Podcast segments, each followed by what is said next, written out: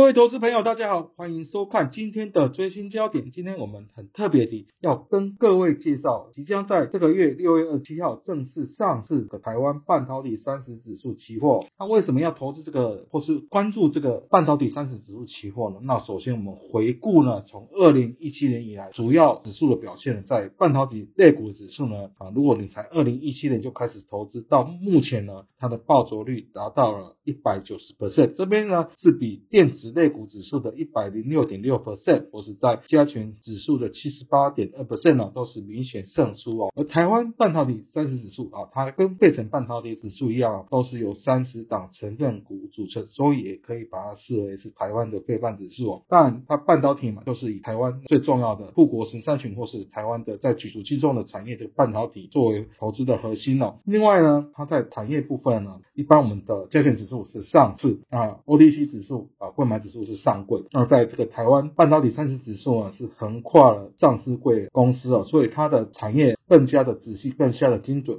那另外权重部分呢，它没有一家任何一个权重是大于三十 percent 哦，那你不会说想买这个台湾半导体三十指数期货就像买台积电一样哦，它是比较均衡的状况。另外呢，它是季度的调整，三月、六月、九月、十二月进行调整，那这边是可以贴近市况。那我们看到，在台湾半导体三十指数的成分股，但最重还是在台积电部分啦。不过因为它有权重上限，所以它是三十 percent。那另外呢，跌到是在联发科，在包括联电啊、日月光。或是瑞昱、联咏等等，当然特别是它有把上位公司纳入。那我们看到了，在第九笔的环球金这边是细晶圆大厂，整个权重占比是二点三二 percent。那另外在普瑞 KY 这个是高速传输晶片的 IC 设计公司，它占比是二点二八 percent。所以看到前十大其实是相对还是集中占七十二点九四 percent。不过呢，我们对比在电子指数呢，它虽然前十大是六七点四五 percent 比较低一点，不过台积电一档就是占了四十六 percent 了。所以相对来说，我们知道当然，台积电富国神山，但是它的波动相对是没那么大。那如果呢，投资这个台湾半导体三十指数，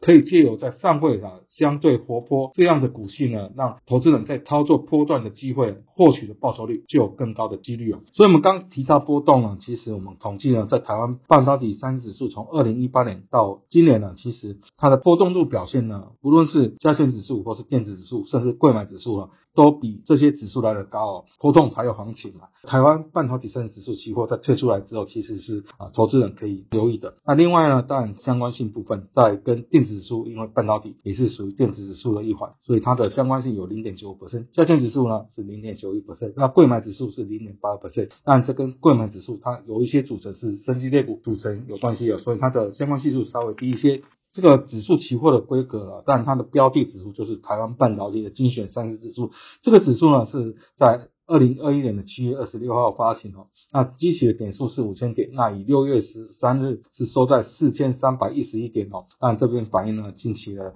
贝的持续加速升息，这个使得美股重挫了。那包括俄乌战争让通膨居高不下，都是半导体。今年以来回档幅度是比较大的原因哦。它的合约规格啊，我们看到是指数乘五十元的新台币啊，所以它的最小跳动点一点就是五十元台币，所以算起来呢，如果以六月十三日这样收盘价，它一口大概是二十一点五六万元但它原始保证金和维持保证金目前呢啊是还没有公布，不过看起来应该会以类似小型电子期货或是小台子这样的规格。那就以半导体的这个产业的现况发展，其实呢啊，未来主轴还是一样啊，包括五 G 渗透率的提升或是在 AI。或是物联网，或是在高速运算这个新兴的应用需求持续的发展，对半导体都是一个长期的注意啊。如果以 MIC 的预估，在台湾今年半导体产值。的年增率有达到十八点三 percent 哦，那这边比全球这样八点八 percent 来得好，但包括晶圆代工啊这一块就是台湾成长主要的动能，所以我们看到下一页，它这边是专门别类，包括 IC 设计、IC 制造、记忆体、IC 封测。那以今年代工的所属的 IC 制造部分呢，在今年的成长率就是达到二十三点六 percent 了。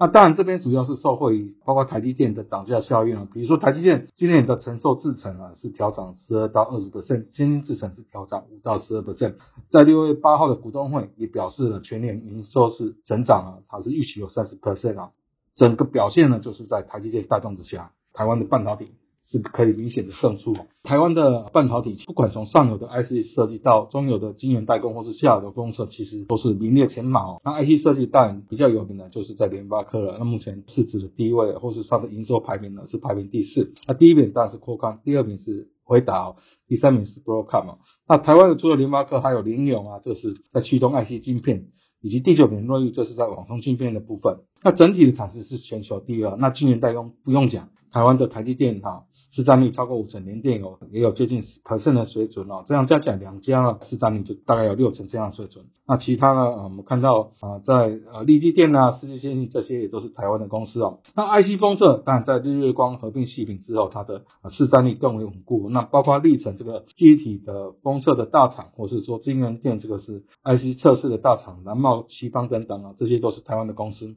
那整体来，在台湾的相关公司的封测产业，全球排名第一哦。好，那我们看。到重要股旗部分了，那首先在联发科，当然联发科主要是受惠在全球这个五 G 渗透率不断的攀升哦，那今年预期会从去年的四十 percent 上升到五十 percent 以上。那联发科当然它的晶片优势就是它优越的性价比哦，那出货量全年来说是价量齐扬状况。另外包括在车用或是工业控制的需求这边也是维持强劲的增长，渴望呢提升了，包括它的营收表现或是毛利表现了。所以以我们啊在投顾预估啊，目前 EPS 今年可以看到接近。九十块啊，包括营收或是获利的成长动能都是相当的强劲。那在台积电部分，当然台积电呢富国神山嘛，在先进制程啊。它其实它的对手只有三星，但三星呢，相对来说它的先进制程是比较不赚钱。台积电持续高额的资本支出来稳固它的先进制程地位。那今年呢，预计是四百到四百亿美元之间哦，相较于去年三百亿，在成长了六十五点四 percent。另外在高速运算这一块呢，这是台积电重要的成长动能。这边呢，在今年第一季占台积电的比重大概是四十一 percent。那包括呢啊，Apple 或是亚马逊哦，微软、Google 这个自制晶片趋势呢，那台积电在 HPC 这一块呢，渴望是持续收益哦。所以整个半导体的展望呢，其实呢，虽然说。近期的一些杂音呢，不过在整体的趋势还是强劲。那包括台湾半导体的三指数，它涵盖整个中下游，包括上市上柜公司啊，波动更为强劲哦。以及呢，包括在啊半导体个股期货啊，台积电啊、联发科等等呢，都是我们认为投资人可以实际参与的标的。好，那我们最后推广一下我们的研究最前线哦，包括以分析师有约系列、退学运系列、原大起新闻呢，都欢迎各位按赞、订阅及分享。那以上是今天的最新焦点，我们下次见。